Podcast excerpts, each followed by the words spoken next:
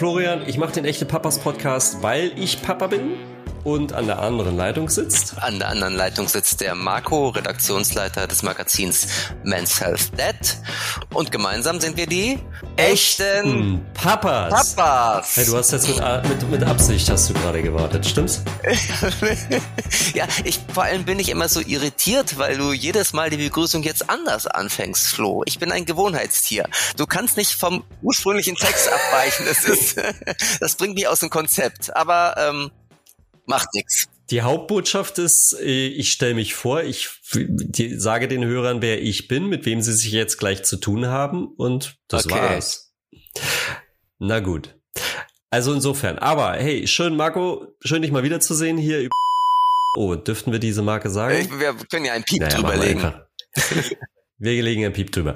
Ähm, jedenfalls schön dich wiederzusehen und ähm, äh, ich äh, habe eine Frage, die mich äh, beschäftigt hat, aber jetzt einfach wirklich unabhängig. Einfach nicht, ich sage das von vornherein nicht, weil es bestimmte Gründe gibt, sondern einfach nur, ähm, weil ich jemanden kennengelernt habe, ähm, der sich auch mit dieser Frage beschäftigt hat, nämlich was, also was würdest du tun oder hast du dich schon jemals gefragt, wie es dir ginge, was du tun würdest, wenn du dich von deiner Frau trennen würdest und du hättest dann das Sorgerecht für deine Kinder allein. Also du wärst sozusagen derjenige, der die Kinder erziehen würde, ähm, nach beispielsweise einer Scheidung oder überhaupt, wenn du alleinerziehender Vater wärst. Ist das also warum, ja, warum also, fragst du Flo? Ist, ist, da irgendwas bei euch irgendwie? Willst du mir irgendwas nein, sagen? Nein, ich habe ja nein, ja. ich habe dir gerade eben ja gesagt. Nein, schon gut. Es ist ja, es ist halt, es ist halt wirklich eine spannende Frage, ja. wie ich finde, sich das wirklich mal vorzustellen und vor allen Dingen, wie viel, und das wäre meine zweite Frage, wie viel alleinerziehende Väter kennst du in deinem Umfeld? Ja, also ich beantworte erstmal deine erste Frage. Ich verstehe das total und diese Gedanken ah, habe ich auch schon mal, nämlich immer dann, wenn ähm, wirklich meine Frau mal einen Tag ganz weg ist oder mal ein Wochenende weg ist oder genau, also sie war schon, also mit einem Wochenende war sie schon öfter mal unterwegs, dann war ich mit den Kindern zu Hause und dann dachte ich wirklich so oder kam man so auf die Gedanken so, aha, so muss es sich also anfühlen, wenn man alleinerziehend ist, wobei das ja lachhaft ist und nur ein Bruchteil, weil ähm, Alleinerziehende sind ja nicht nur ein Wochenende mit ihren Kindern alleine, die sind ja immer alleine. Und tatsächlich, das weiß man ja aus Erfahrung, sind die Wochenenden ja noch das Entspannteste vom Ganzen. Also in der Woche wird es ja noch sehr viel spannender und stressiger. Und ähm, klar, solche Gedanken sind mir auch schon mal durch den Kopf gegangen. Ähm, wie das wäre, so wäre, aber wie du sagst, auch total äh, ohne Grund, sondern einfach nur, weil man mal bisschen rumdenkt. ähm, und deine zweite Frage ist tatsächlich ähm, alleinerziehende Väter kenne ich, da muss ich drüber nachdenken und spontan würde ich sagen, nein. Also ich kenne ein paar getrennt Erziehende, die sich das auch 50-50 teilen, aber wo die Mutter so überhaupt nicht da ist, da fällt mir momentan keiner ein. Kennst du jemanden?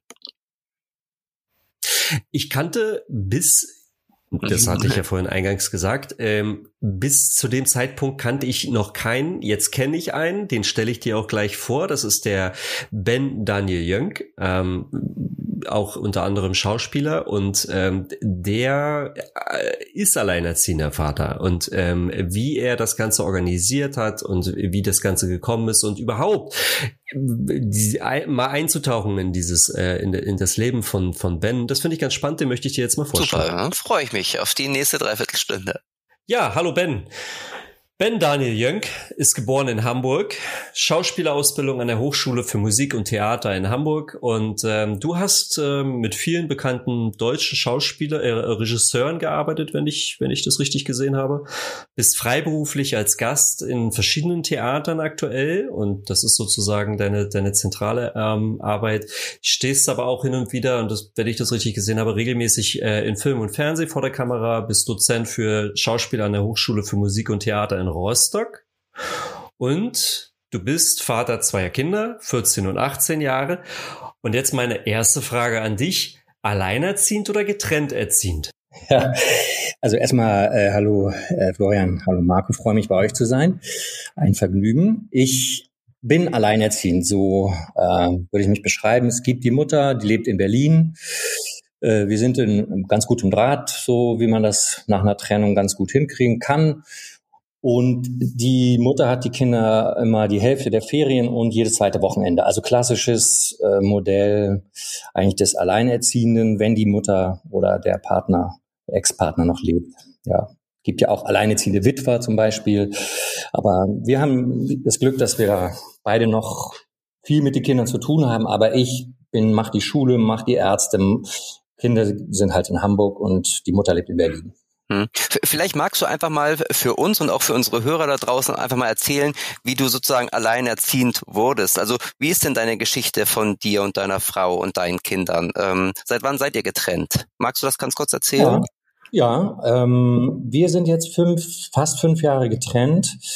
Ähm, ich hatte eine Zeit, bevor ich nach Dresden gegangen bin, wo die Trennung stattfand, wo ähm, ich freiberuflich war, wahnsinnig viel durch Deutschland gejettet bin und immer ein ICE und für die Kinder war immer Papa Arbeit, Papa ICE, da waren die noch ziemlich klein und dann stand es unbedingt an, ein, äh, ja, ein Engagement zu finden, wo man Familie, Arbeit und alles verbinden kann. Das war damals Dresden. Ähm, da sind wir dann als Familie von Hamburg aus hingezogen um alles äh, ja, zu verbinden, auch den Kindern Möglichkeit zu geben, mal zu sehen, was ist ein Theater, wo arbeitet der Papa und so. Und das hat im Anfang gut geklappt, aber die sozusagen Beziehungsprobleme hat das nicht gelöst, dieser Schritt.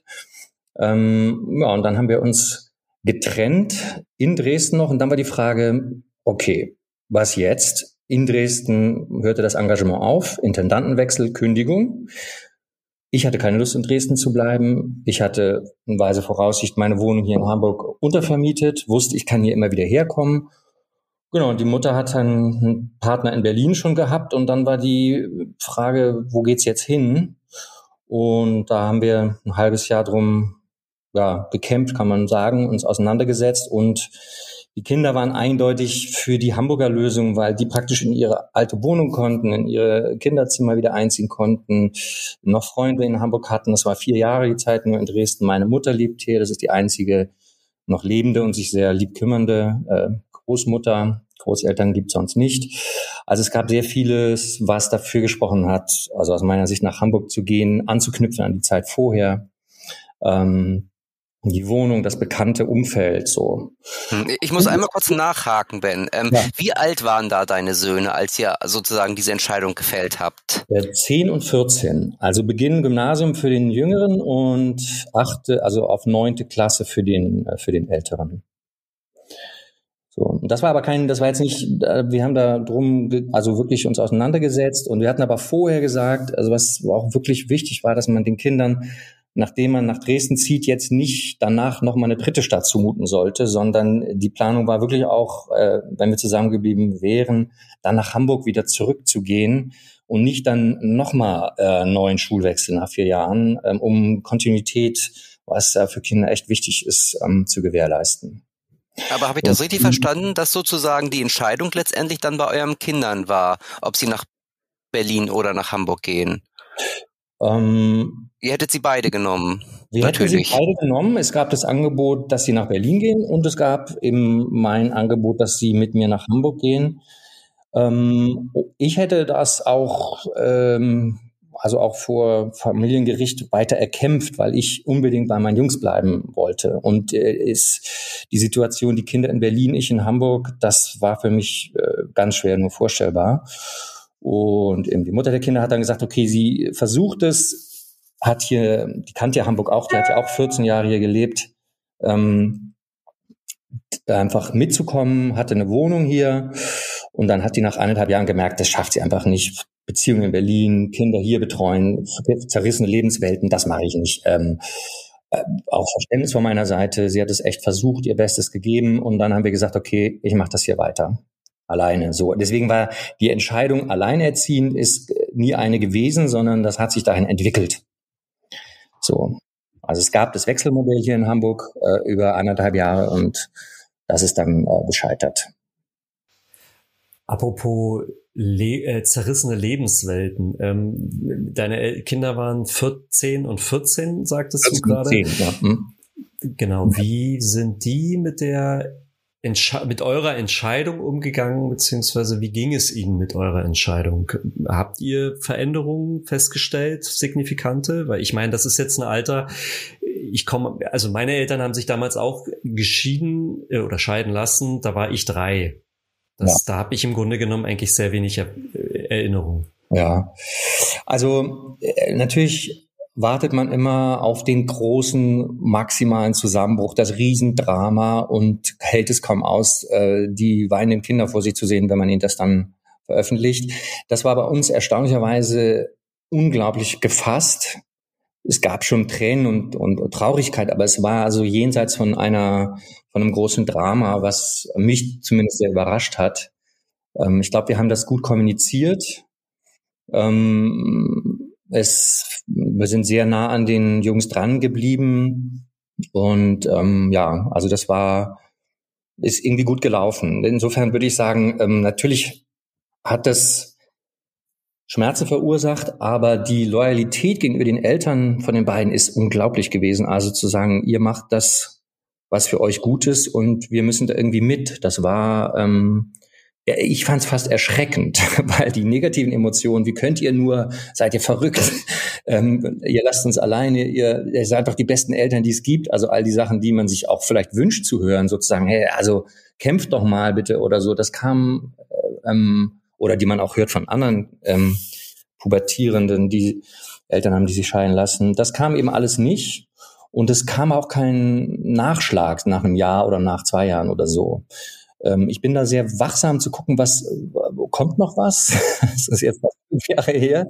Aber ähm, ich sehe manchmal so Rückzug, wenn du fragst nach den Folgen oder ne, hast du nach den hm, also Veränderungen, die danach genau, also würde ich sagen, es gibt ähm, es gibt so Schutzmechanismen, was emotionale Momente angeht, wo die ich merke, die die Jungs ähm, schützen sich, zeigen nicht ganz ihre emotionale Seite, so wie es vorher war. Ist aber natürlich auch altersbedingt sicher so.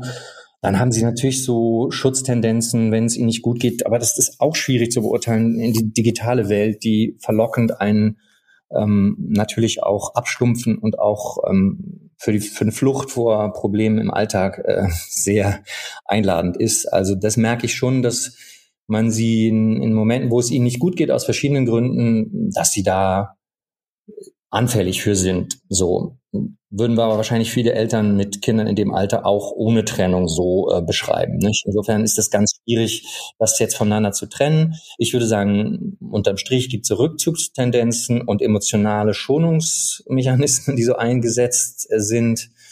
Und das ist so meine Aufgabe, ähm, eben gerade als Vater so Emotionalität, ähm, äh, Kontakt, Beziehung an erste Stelle zu setzen. Also in Kontakt zu sein mit den Jungs. Ähm, auch negatives ähm, Traurigkeit, ähm, Wut rauszulassen, ähm, sich nicht ständig beherrschen zu müssen, sondern ähm, im Fluss zu sein. So, das finde ich total wichtig. Hm. Jetzt hast du ja gerade zum Anfang des Gesprächs schon gesagt, du bezeichnest dich selbst als alleinerziehend im Gegensatz zu getrennt erziehend. Und wenn man aber in Deutschland generell von Alleinerziehenden spricht, dann denkt man, glaube ich, einfach automatisch an Frauen, einfach weil die auch die Mehrheit der Alleinerziehenden immer noch ausmachen. Ähm, jetzt wäre mal meine Frage, und ich weiß nicht, ob du die überhaupt beantworten kannst, weil das ist natürlich immer sehr ähm, subjektiv und ich weiß nicht, ob du dich dir ein Netzwerk vielleicht schon mal ähm, zusammengestellt hast, aber gibt es denn Unterschiede zwischen alleinerziehenden Müttern und Vätern? Also empfindest du das so? Ja, also das ist ja wirklich mit einer der Gründe, warum ich ähm, diesen Podcast ähm, ins Leben rufen möchte, weil ich bin der einzige, ich kenne niemanden und ich kenne niemanden, der jemand kennt. also das heißt, ich habe null Informationen darüber. So, das heißt, ich kann nur über mich berichten, was ähm, schade ist eigentlich. Also ich würde gerne, ähm, ich kenne natürlich X alleinerziehende Mütter in unserem äh, Schauspielermilieu. Ähm, ähm, schon sehr lange. Immer wieder ist, ist das so, die kenne ich einfach sehr viele und deswegen mache ich das ja und ich kann nur auf so, das sind Thesen, die ich habe und das sind Recherchen, die ich gemacht habe. Und die Thesen sind, dass alleinerziehende Väter deshalb so unsichtbar sind, weil sie ähm, tendenziell erstmal mehr in der Vollzeit bleiben als alleinerziehende Mütter. Das heißt, sie sagen, ich behalte meinen Beruf zwar zu 100 Prozent. Das heißt, sie haben im, im Endeffekt weniger vor allen Dingen ähm, finanzielle Probleme. Sie bleiben, also haben ihr Standbein Beruf ist, ähm, ist ihnen sehr, sehr wichtig. Dann sind sie ähm, deswegen, glaube ich, wirklich auch nicht so sichtbar, weil sie ähm, den Ball flach halten, im Positiven wie im Negativen. also weil sie die Problematik, die, die es mit sich bringt, gerade jetzt in Corona, die ist vorhanden. Also alles ist weggebrochen, was die Kinder irgendwie stützt. Schule, Großeltern, äh, soziales Leben, Sport und so. Und das muss man jetzt alles zu Hause alleine mit denen machen. Da hört man keinen Aufschrei, sondern das wird eher gemacht so. Auch erduldet im Stillen. Das ist das, was ich erlebe. Oder auch in den ersten Gesprächen, Vorgesprächen jetzt vor den Interviews, die nächste Woche starten, so erlebt habe, gehört habe. Die anderen Sachen sind alles so Vermutungen, ob man jetzt als Mann so die typisch fürsorglichen oder auch mütterlichen Seiten mh, hm, mehr, ich sag mal, aus, aus seinen Ecken lockt oder nicht, das finde ich interessant. Also ist man, wenn man alleinerziehend ist, gefragt, wie kann ich die Kinder sozusagen ganzheitlich, äh, wo sind meine weiblichen Anteile, ist so die Frage. Ne? Also das finde ich eine spannende Frage. Aber das, da bin ich noch ganz am Anfang und das interessiert mich rauszufinden, ob man sich auch verändert hat, sein Bild von der eigenen Männlichkeit sich verändert hat. Ähm, so, das sind die Fragen, die ich habe. Da kann ich sozusagen jetzt noch keine Antwort drauf geben. Mhm. Aber wenn du siehst, du hast, also du hast ja gerade gesagt, du kennst wenig bis keine alleinerziehenden Väter, aber ganz mhm. viele alleinerziehenden Mütter. Ähm, mhm. kannst du da trotzdem Parallelen ziehen zu den alleinerziehenden Müttern oder grenzt du dich zu denen bewusst ab oder siehst du, da tickst du anders als jetzt die alleinerziehenden mhm. Müttern, ohne dich jetzt sozusagen als, als Paradebeispiel des alleinerziehenden Vaters vielleicht äh, herauszustellen. Aber trotzdem mhm. ist man ja immer am Abgleichen oder mit anderen, auch wenn man seinen eigenen Weg sucht wahrscheinlich in dieser Situation. Ähm, ja, aber ich würde sagen, mh, mm, ähm, also ich würde sagen, ich, die Bewunderung für alleinerziehende äh, Mütter ist äh, immer irgendwie groß gewesen. Ich fand das immer toll, was ich da erlebt habe. Hm, habe das sicher auch schon im Stillen so gelernt, kann deswegen keine großen Unterschiede jetzt erstmal ausmachen. Ich glaube tatsächlich auch, was ich so recherchiert habe, dass die die ganz frühen Jahre, da ist das wohl echt auch ein Unterschied. Ähm, aber danach, wenn du deine Kinder liebst und die Aufgabe des Erziehens und für deine Kinder da zu sein ernst nimmst, dann ist das Geschlecht ziemlich egal, ist meine äh, Meinung dazu. Also und, und auch letztendlich das, was du, du bringst halt immer nur dich mit, du hast halt keinen Partner, der dich entlasten kann oder eine andere Seite mitbringt, aber du, ähm, ob du Mann oder Frau bist oder schwul oder queer, was auch immer, du kannst ein Kind gut erziehen und auch alleine. Das ist meine feste Überzeugung. Hm. Jetzt ist es ja so, ich würde mich wahrscheinlich zu sehr aus dem Fenster lehnen, wenn ich sage, geschichtlich ähm, hat sich das herausgebildet, aber ähm, es gibt ja doch schon viele Leute, auch heute noch, die sagen, das Kind gehört zur Mutter. Ähm, du stellst jetzt oder hast jetzt auch schon festgestellt in all der Zeit, dass das eigentlich völlig geschlechtsneutral ist. Am Ende des Tages geht es eben um, um das Kind. Ähm, wie, wie, siehst du generell diese, diese, ich, ich sag jetzt mal, konservat, ist es eine konservative Ansicht vielleicht? Äh, ja, jein. Ähm, ich würde immer, also aus, so wie ich lebe, ähm, würde ich immer sagen, das Kind gehört zu beiden. Punkt. So. Und das muss man irgendwie gut organisieren. So. Ähm, und wenn man das, die Lebenssituation so schwierig ist, dass man sagt, ich bin jetzt mit einem Partner in Berlin und die Kinder gehen in Hamburg zur Schule, dann muss man halt sehen, dass man das gut organisiert und äh, dran bleibt an den Kindern. Ähm, so, das würde ich sagen, dass, dass das Kind zur Mutter gehört. Also, ich sage mal so, wir sind da am Anfang der Strecke. Das war, ist, ist in traditionellen Kulturen ähm, tatsächlich so. und wir sind irgendwie vielleicht gerade 40, 50 Jahre, also wir, wir haben, wir sind ganz am Anfang einer Entwicklung, wo Väter sich viel mehr engagieren ähm, in der Erziehung. Ja. Insofern ist das, ist das, glaube ich, ähm, ist das wie so ein ungeschriebenes Naturgesetz, dass die Kinder näher an den Müttern dran sind. Aber ich finde, der, die Gesellschaft, in der wir leben, die spricht in ganz vielen Bereichen dafür, dass wir das ändern müssen und weiter diesen Weg gehen sollten. Also ich plädiere unbedingt für eine, ähm, da eine gleichberechtigte Erziehungsaufgaben, ähm, ähm, zumal Arbeit ähm, wegbrechen wird und äh, Erziehungs- und Care-Arbeit für Ältere, für unsere Kinder oder sogar Enkel. Also das sind alle Sachen, die ich total wichtig finde, ähm, eben gerade auch als Mann ähm, sich diesen Bereichen zu widmen. Insofern würde ich sagen, nein, die, die, die Kinder gehören zu beiden, nicht zur Mutter. Okay, jetzt, ähm, wenn ich ähm, dich vorhin so richtig verstanden habe, sagst du ja, dass alleinerziehende Väter im Grunde keine Lobby haben. Und äh, du sagtest ja auch gerade jetzt durch die Corona-Krise, die ähm, haben auch keinen Laut von sich gegeben, Augen zu und durch und haben, ähm, haben einfach ihre Kinder erzogen. Vielleicht ist das ja auch ähm, typisch männlich oder wie kannst du dir das erklären, dass sozusagen alleinerziehende Mütter ja eigentlich schon immer sichtbar sind, weil es natürlich auch sehr viel mehr sind, ähm, aber unabhängig äh, von der Anzahl gehen die alleinerziehenden Väter ja immer unter. Mhm. Hast du da auch eine Theorie zu? Und äh, vor allem du mhm. willst es ja jetzt anders machen. Mhm. Ähm, also dazu gibt es äh, eine, eine ganz gute Story, die ich gelesen habe von einem äh, Papa Café im Prenzlberg. Da machen die ein Papa Café auf an der Straße, wo die ganz vielen jungen Väter da mit ihren äh, Kinderwägen vorbeischieben oder auch mit den kleinen Kindern. Ähm, viele Väter unterwegs. Und ähm, aber die Väter kommen nicht rein in dieses Café. So, dann machen die eine Umfrage, stellen sich, stellen sich draußen vor die Tür und sagen, sag mal, wisst ihr eigentlich, hier geht's ein Papa Café, habt ihr nicht mal Bock reinzukommen? Äh, ist nett hier. Ja, ja haben wir schon gehört, finden wir eine super Aktion, ähm, total toll. Ja, willst du nicht, ähm, komm noch mal rein. Nö, das ist doch eher für die anderen. Ich brauche das nicht.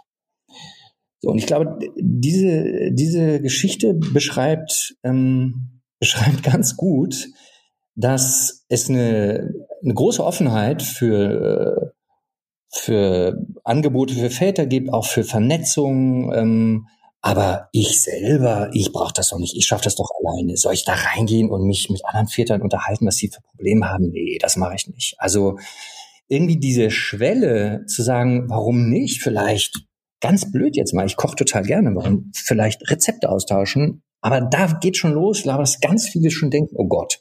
Oder diskutieren, welches ist die bessere Schule. Das also sind so die Sachen, die macht man dann, recherchiert man lieber zu Hause am Computer, als sich, oder vielleicht hat man noch einen guten Freund, aber sich sozial in, mit, mit Leuten zu treffen, die man nicht kennt, nur weil sie Väter sind, das, das ist eine Schwelle, die äh, Väter anscheinend sehr schwer nur überschreiten. Da sind sie lieber Einzelkämpfer. Das ist das, was diese Geschichte so erzählt. Ähm, und nur wenn wir ein Fußball-EM ist und da drin eine Leinwand aufgeschlagen ist, dann äh, und gestreamt, äh, gebeamt wird, dann, dann sind die Leute da. So, ne? Das war. Aber es ist Sorry. Hm. Das, aber das ist ja eigentlich ähm, ein bisschen, also ich treffe mich ja so auch, also als verheirateter Mann und, ja. und äh, zusammen erziehen, treffe ich mich ja auch mit anderen Vätern und tausche mich aus. Wo, wo unterscheidet sich das? Das sind deine Freunde, oder? Im weitesten Sinne. Ja, okay. Ja, okay. Mhm.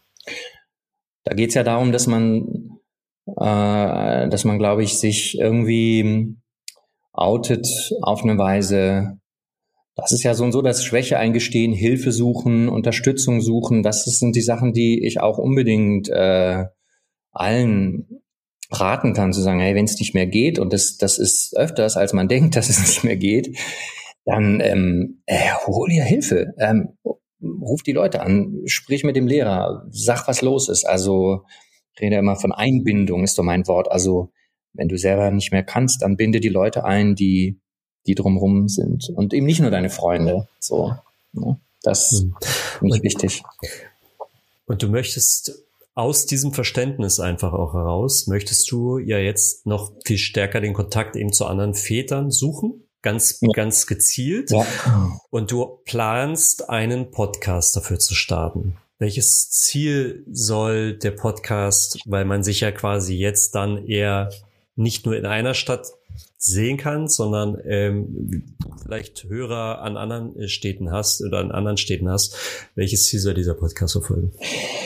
Ähm, also da das Ziel ist für mich erstmal diese doch sehr unsichtbare Randgruppe einfach mal ja denen Raum zu geben, äh, dass die zu zur Sprache kommen können, ja, dass sie vorkommen überhaupt. Das finde ich immer ein, ein riesen wichtiges Anliegen. Alle Vorgespräche, die ich geführt habe, haben gesagt, ja, ich hatte auch immer schon mal überlegt, ob ich nicht mich mal besser vernetze. Also wirklich, egal ob der prekäre Künstler, der seit Jahren arbeitslos ist, der total wohlhabende Kurator oder ähm, der Witwer, der Lehrer ist, alle haben sie irgendwie, ah ja, das ist ja super, dass du mal anrufst und ich finde das toll. Ähm, da hatte ich, das hatte ich so und so schon immer mal auf meiner Liste. So, also das heißt, ähm, das ist ein, für mich ein Kern, nur allein schon diese Gespräche zu führen und zu sagen, hey, ähm, wir tauschen uns aus. Das, glaube ich, gibt schon den paar Leuten, die ich interviewe, erstmal einen guten Input. Und dann, wenn ich es versende, hoffe ich natürlich, dass, ähm, dass über Erziehung nachgedacht wird, über also eine gleichberechtigte Erziehungskultur. Ähm, ja, aber auch Mut dazu, das anzugehen, wenn es zu so einer Situation kommen sollte, auch zu sagen, nee, ich schaffe das auch alleine, das geht auch. Das ist überhaupt kein, soll ja kein Hilferuf sein. Im Gegenteil, es soll eine, eine, positive Bestärkung sein, dass er sagt, hey, es geht und es ist toll und äh, es, die, die Kinder bringen auch, äh, gibt so viel positive Erfahrungen und Lebenswelten, die einem, wenn man sich zum Beispiel fast eher nur um Beruf kümmert, ähm, dann bleibt einem halt auch vieles verschlossen. So. Aber dieses Vernetzen, ähm, meinst du nicht, dass das eigentlich sehr viel früher anfangen müsste? Also nicht erst, ähm, wenn man alleinerziehend ist oder nicht erst nach einer Trennung, sondern ist das nicht ein generelles Väterproblem, dass sich Väter einfach, selbst wenn sie äh, in intakten Familien sind, sich einfach viel zu wenig vernetzen und austauschen? Ja, das würde ich total, gebe ich dir total recht, bin ich bei dir. Ist ein, also ich kann jetzt auch ja mit einem Podcast nicht sozusagen eine Solidarisierungs- und Netzwerkwelle lostreten. Ähm, dazu sehe ich das eher so als für mich auch wirklich als biografisches Projekt, wie, wie weit mir die Ausstrahlung sein wird, das kann ich wirklich erst an, wenn ich auch diese Interviews gemacht habe, diese Väter kennengelernt habe. Ähm, ich bin mir auch noch nicht sicher, ob jetzt zum Beispiel jeder Vater sein eigenes, äh, seinen eigenen Podcast kriegt oder ob man daraus eher zwei, drei Features macht, sag ich mal so. Ne? Also das ist eine Kulturförderung von der Hamburgischen Kulturstiftung. Da habe ich Geld dafür bekommen, weil ich mich da beworben habe und deswegen, weil ich als Schauspieler immer erstmal das Material brauche, um zu wissen, was wird daraus, ist die erste Idee Podcast. Das ist, glaube ich, auch sehr richtig. Aber wohin mich das Material dann führt, das, ähm, ja, das muss ich dann auch noch anhand des Materials erkunden. Ne? Mhm. Okay, ich habe noch ja. Ich habe noch zwei Fragen, Ben, die aber in zwei ja. unterschiedliche Richtungen gehen. Aber die erste ist erstmal, ähm, du bist ja jetzt, wenn ich es jetzt richtig verstanden habe, seit vier Jahren alleinerziehender Vater. Ähm, wieso? Seit ähm, zwei Jahren, seit vier Jahren in Hamburg wieder, ähm, aber seit zwei Jahren kann man sagen. Okay, ja. genau, äh, genau, weil deine mhm. Frau sozusagen oder deine Ex-Frau eine Zeit lang noch zusammen mit euch in Hamburg gelebt hat. Aber sozusagen äh, seit vier Jahren getrennt. Ähm, äh, warum diese Idee des Podcasts erst jetzt? Und ähm, gab es vorher schon andere Versuche von dir, ähm, dieses Thema der alleinerziehenden Väter irgendwie in den Fokus zu nehmen oder einen Austausch zu finden? Nee, also würde ich sagen, da hat Corona ganz, äh, ganz deutlich mitgeholfen, weil ich die ersten ähm, Zeit ähm, hier dachte, oh, es ist eigentlich super, es ist wie Ernte einfahren, es ist herrlich. Ich krieg den ersten Kuss miterzählt am, am, am nächsten Morgen, ich äh, krieg irgendwie das, das erste Verliebtsein mit, ich, ich, ich bin so nah dran an zwei tollen Jungs, ähm, was will ich mehr, ne? Also so, so, und dann kam Corona und dann kam sind viele Sachen einfach mir auf die Füße gefallen, dass ich merkte, ich komme gar nicht mehr zu meinen Sachen. Dazu natürlich bricht die, meine Arbeit weg. Ähm, die Kinder haben nichts mehr, was sich ne, außer dem häuslichen eigentlich abspielt. So und das hat mich dazu bewogen, ähm, drüber nachzudenken. Okay, ich kriege jetzt keine Aufträge mehr von außen. Worum kümmere ich mich jetzt? Ähm, auch also inhaltlich, künstlerisch. Und dann habe ich gedacht, so, ich kümmere mich um meine Lebenswelt und möchte die beleuchten. So ist das entstanden. Ja, okay. Gut. Also, und aber das ist ja, hört sich ja tatsächlich so an, dass du das gar nicht so sehr anfangs als Herausforderung gesehen hast, diese alleinerziehende Nummer, oder? Wenn du sagst, so, du warst so froh, dass du so dicht an den Jungs drin warst, das war ja tatsächlich, wenn man dem Ganzen was genau. Positives genau. abgewinnen wollte, war es ja das finde ich ja auch sehr erstaunlich, dass, ähm, äh, weil es ja natürlich vieles ja, potenziert also ne, und alles auf. Mh. Ja, also das ist auch ähm, ganz klar, dass was ähm, Corona hat das wirklich verschärft, ähm, weil du brauchst dieses afrikanische Sprichwort, was ja auch jeder kennt, eigentlich ein ganzes Dorf, um Kinder zu erziehen oder ein Kind zu erziehen und ähm, wenn das dann das Dorf wegbricht, dann hast du halt wirklich eine andere Situation. Und die Zeit vorher, nee, die habe ich ähm, bewusst und mit Genuss in, ähm, in, in, also nicht in Kauf genommen, sondern ähm, bin das sehr positiv angegangen. Das hat mir so, und das ist halt wirklich seit einem Jahr jetzt anders sukzessive geworden. Ich glaube, das wäre anders gewesen, wenn die Jungs jetzt, weiß nicht, vier und vier und acht gewesen wären und ich noch, ich sag mal, eine Strecke von zehn, 15 Jahren vor mir gehabt hätte. Da hätte ich das wahrscheinlich ähm, anders gemacht. Ich wusste, ich habe jetzt noch so ein, ne, so ein Package von vier, acht Jahren, so je nach, ne, beide sind ja unterschiedlich alt. Das wuppe ich, das habe ich, also die Strecke schaffe ich. So. das hat ja was mit Energie zu tun. So. Und die, Insofern ähm, hat das sicherlich auch damit zu tun, was ich sage. Und ich finde eben aber auch dieses, äh, das natürlich, äh, also nicht ironisch gemeint, aber dieses Ernteeinfahren zu sagen, geil, ähm, also das ist einfach toll, wo ich mit den Jungs auftauche. Ich habe einfach nur Freude und höre so viel Schönes und so. Das ist einfach auch richtig schön, wenn man jetzt der Groß jetzt im Sommer auszieht und irgendwie man weiß, toll, das, das hat echt unglaublich gut geklappt. Wir hören sogar die gleiche Musik und er nervt mich nicht mit irgendwelchen Deutsch-Rap-Scheiß. äh, wir sind irgendwo, äh, also äh, ja, das ja, ist ja okay, wirklich, das, äh, also wenn man so merkt, man lernt voneinander äh, und da ist ein Erwachsener äh, neben einem, äh, der, der sein Sohn ist und das ist, äh, das sind, das ist äh, total macht glücklich. Ja. Okay. Ähm, ich habe ja noch eine zweite Frage angekündigt. Ähm, und zwar würde ich ganz gerne von dir wissen, wenn du etwas ändern dürftest als alleinerziehender Vater, was wäre das? Und vielleicht kann man die tatsächlich splitten, einmal persönlich, du als alleinerziehender Vater, und vielleicht gibt es ja auch noch eine übergeordnete Instanz, die du dir nicht nur für dich wünschst, sondern für alle alleinerziehenden Väter in Deutschland. Aber fangen wir erstmal bei dir an. Was würdest du dir wünschen? Ähm, also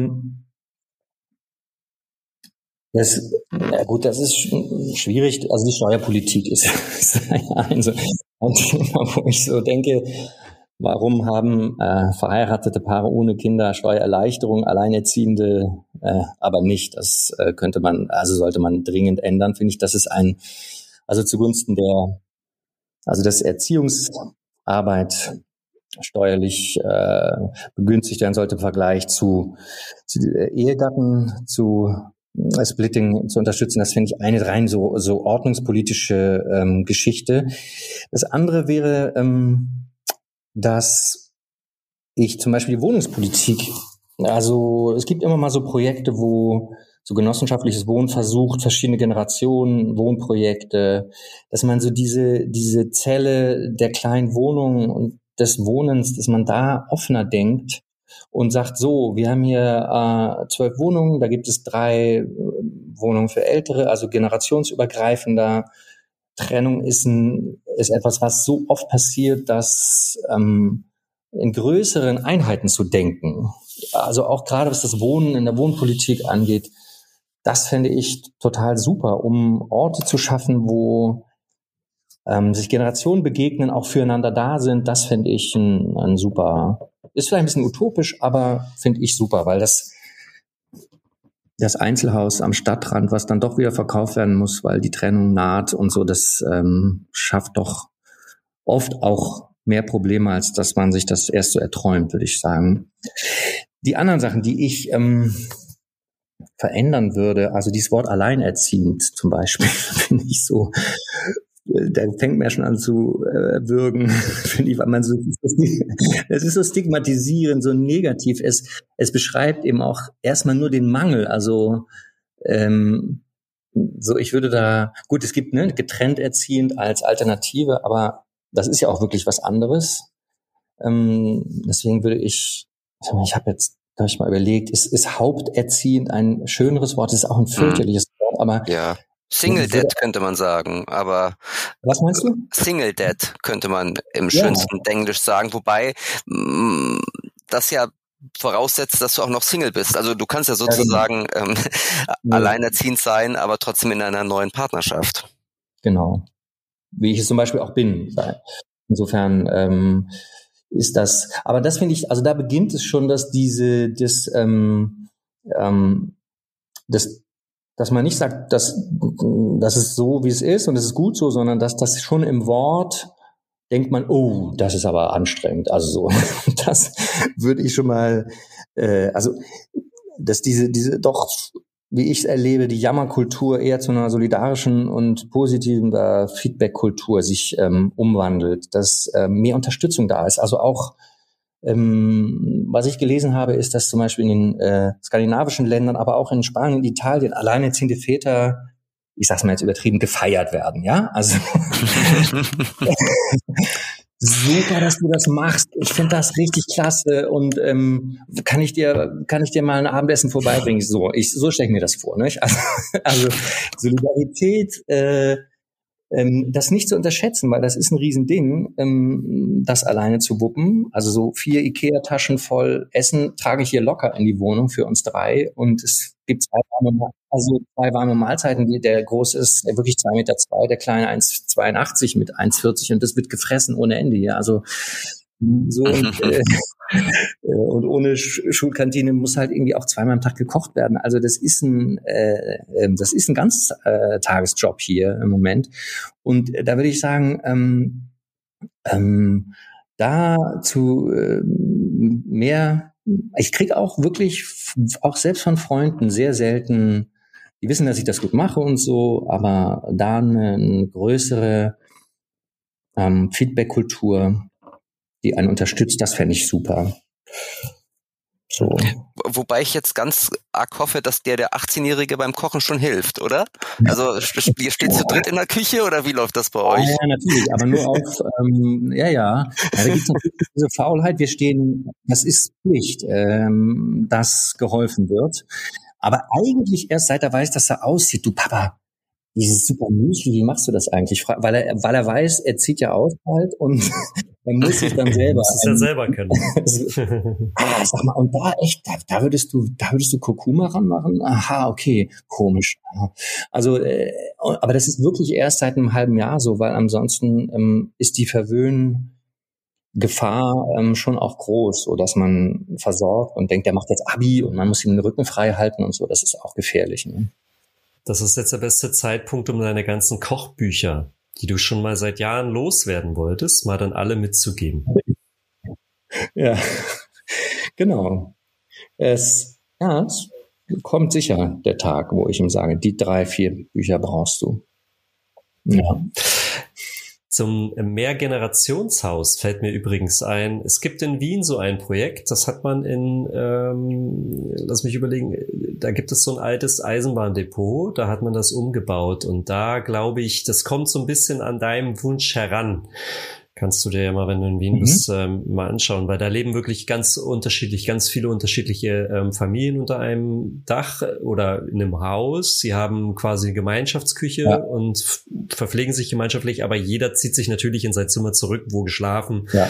wird ähm, und, und gelebt wird. Aber da trifft man sich viel. Also das ist, ist ein spannendes Projekt und ich denke, das wird wahrscheinlich in Zukunft vielleicht unsere Generation irgendwie das auch vorantreiben. Ja, also unbedingt, äh, super Tipp. Also ich finde das, also das ist jetzt, geht da nicht nur ums Alleineziehend, aber dass wir äh, diese, dieses Zusammenleben mit den, wir werden immer älter und es gibt immer mehr Generationen und irgendwann hören die Älteren auf zu arbeiten und sind noch knalle fit und dass da so wenig äh, Projekte in der einem generationsübergreifenden Lernen sich gegenseitig beibringen. Die Jungs können den Alten was über Digitale äh, beibringen und ähm, die, umgekehrt vielleicht eben übers Anpflanzen oder handwerkliche Sachen. Also es gibt so viele Möglichkeiten, die einzelne Stadtprojekte, aber das ist, ähm, fände ich, ein großes Ding, was man anfassen könnte, damit wir voneinander lernen, generationsübergreifend.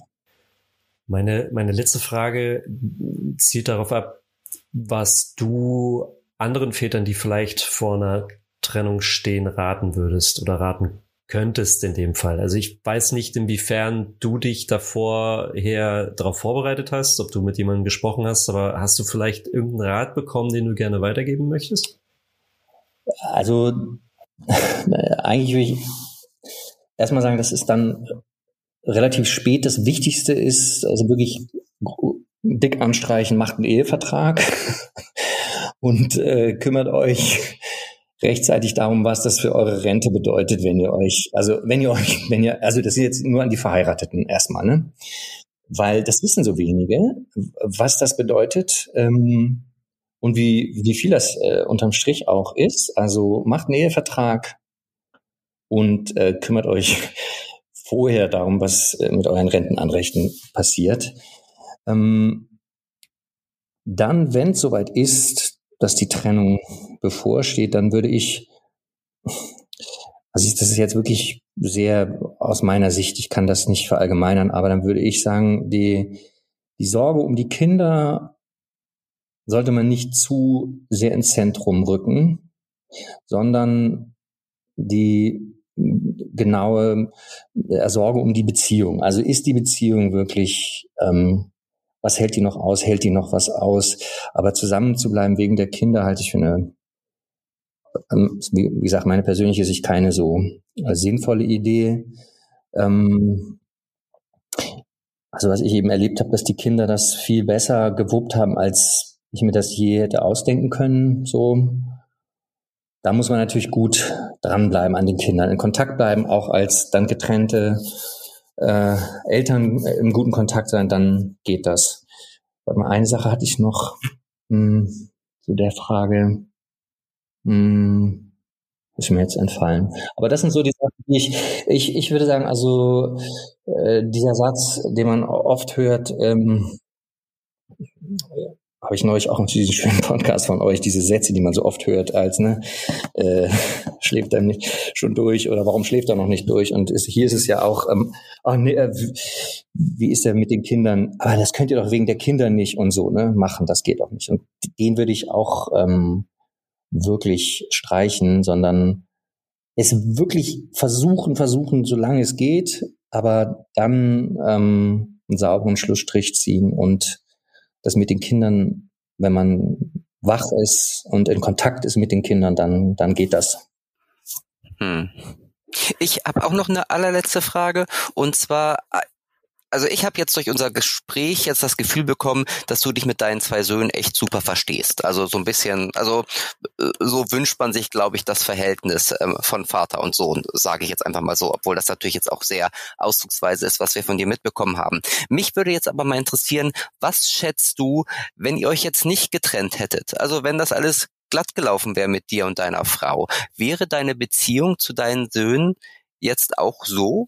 Mm, boah. Ich hoffe sehr, ich vermute ja. Ich bin natürlich auch ähm, aber so nah, glaube ich, dann eben doch nicht. Also so gut, schätze ich mal. Das ähm, ist sehr theoretisch, weil es sozusagen etwas vorzuschreiben, was es nicht mehr gibt über jetzt Jahre, ist, ist, ist schwierig. Ähm, ich würde auch immer sagen, es ist auch noch wichtig, dass das einmal gesagt wird, dass es natürlich schöner ist, zu zweit zu sein und Kinder zu erziehen. das ist, äh, das ist schon äh, besser. Auch so, äh, das ist äh, so. Insofern äh, kann ich mir vorstellen, vielleicht wäre es sogar noch schöner, ähm, wenn wir noch zusammen wären, die Beziehung zu den Kindern. Das kann, gäbe die Möglichkeit vielleicht auch. Aber ähm, da kann ich, ähm, ähm, kann ich, ich kann das schwer sagen. Ja, die also, Frage war vielleicht auch ein bisschen fies, muss ich mal gestehen. Ja. Und auch, auch, wie du schon sagst, natürlich sehr theoretisch. Aber ähm, äh, wenn man sowas aneinander abgleicht, ist es einfach ja ein spannendes Gedankenspiel, was man mal machen kann. Ja, genau. Aber natürlich, also umgekehrt mal gefragt, also mich selber befragt, ähm, äh, was hat, was hat äh, dieses Setting alleinerziehend mit der Beziehung zu deinen Söhnen gemacht? dann natürlich hat es das intensiviert. Ich würde auch sagen verbessert, weil du kannst nicht, wie du es in der Partnerschaft, was ja auch gut ist, wenn du es einfach selber nicht schaffst oder eine harte Arbeitsphase hast oder einfach genervt bist von einem Schreianfall, sagen, hey, ich schaff's gar nicht, mach du mal, sondern du musst dann selber ran. Das heißt, du bist in jeder Situation, wo du äh, mit den Jungs bist, musst du die Lösung bieten oder musst du auch mit deiner Verzweiflung oder Ahnungslosigkeit ähm, umgehen. Und äh, das führt natürlich dazu, dass du nicht ausweichen kannst. Du kannst nicht ähm, dich verstecken und auch nicht übergeben. So, das ist schade, aber das führt natürlich dazu, dass man sich anders konfrontieren muss, mehr konfrontieren muss und automatisch dadurch in engerem Kontakt ist mit den Jungs. Ne? Abgesehen davon, dass ich natürlich auch arbeitsmäßig sah mein Leben jetzt vorher so aus, dass ich einfach durch die Republik gejettet bin und in, in Düsseldorf und in Frankfurt und in Zürich gearbeitet habe und dann halt mal wieder äh, zu Hause war. Und das kann ich natürlich alles auch nicht mehr so machen. Das heißt, es hat natürlich auch Auswirkungen auf meinen Beruf und ich habe natürlich auch viel mehr Zeit, die ich blocke für die, für die Kinder. Also, das heißt, die, die Entscheidung hat auch äh, natürlich berufliche Auswirkungen, dass ich im Grunde genommen Teilzeit arbeite, freiwillig. Gut, eine aller, aller, aller letzte Frage haben wir noch. Flo, möchtest du oder soll ich? Mach du. Ich lasse dir den Vortritt. Gut. Und ähm, wenn du unseren Podcast äh, vielleicht schon öfter gehört hast, Ben, weißt du, was jetzt kommt? Und zwar ähm, haben wir nicht nur diesen Podcast, sondern wir haben bei Spotify auch eine echte Papa-Playlist, wo wir von mhm. Podcast-Folge zu Podcast-Folge ein Musiktitel draufpacken, ausgesucht immer von dem aktuellen Gast, also in diesem Fall von dir. Und wir würden dich jetzt bitten, welches Lied würdest du gerne auf dieser echte Papa Spotify Playlist wissen, was ähm, auch vielleicht sehr persönlich ist und was vielleicht zum Thema auch passt? Fällt dir da mhm. was ein? Ja, ähm, ich habe ähm, überlegt, und ich, äh, das ganz klare Entscheidung ist für Don't Stop Me Now von Queen. ähm, äh, weil das hat eine Geschichte, ähm, die man nicht wissen muss, glaube ich, auch wenn man das in dem Zusammenhang weiß. Es geht natürlich da um gute Laune und ähm, äh, Spaß zu haben, ähm, was man einfach nicht vergessen sollte. Und das sollte man sich jeden Tag äh, mindestens einmal sagen.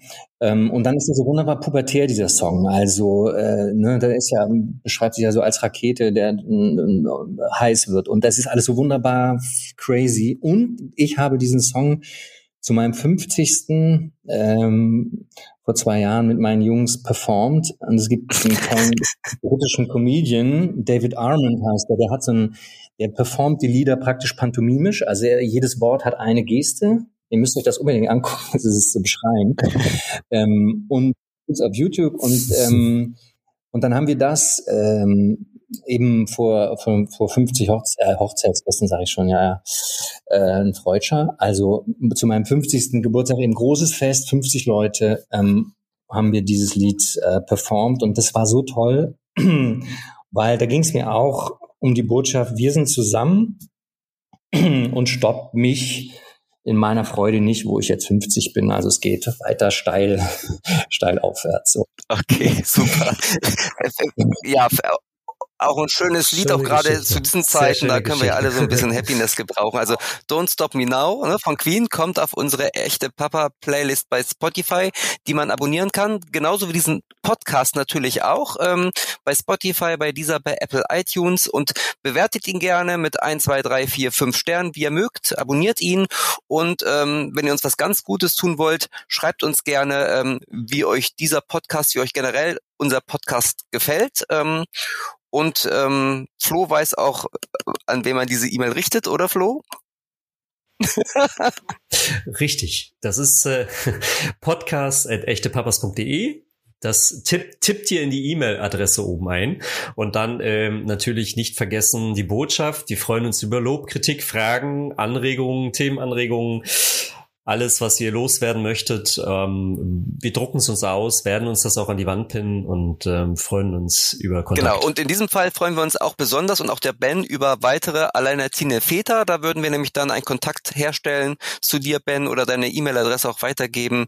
Ähm, das wäre großartig. Als Aufruf von meiner Seite einfach ähm, gerne. Ich habe zwar schon ein paar Interviewpartner, aber äh, bin da noch auf genau. der Suche und äh, wer Lust hat, da sich zu beteiligen, gerne melden. Unterstützen wir gerne.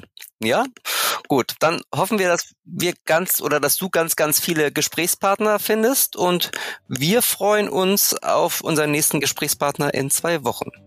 Richtig. Ich danke dir, Ben, für deine Zeit und für deine Geschichte und ähm, überhaupt. Das war, war sehr schön zu hören, ähm, wie, welch, wie das so funktioniert, auch als ähm, alleinerziehender Vater.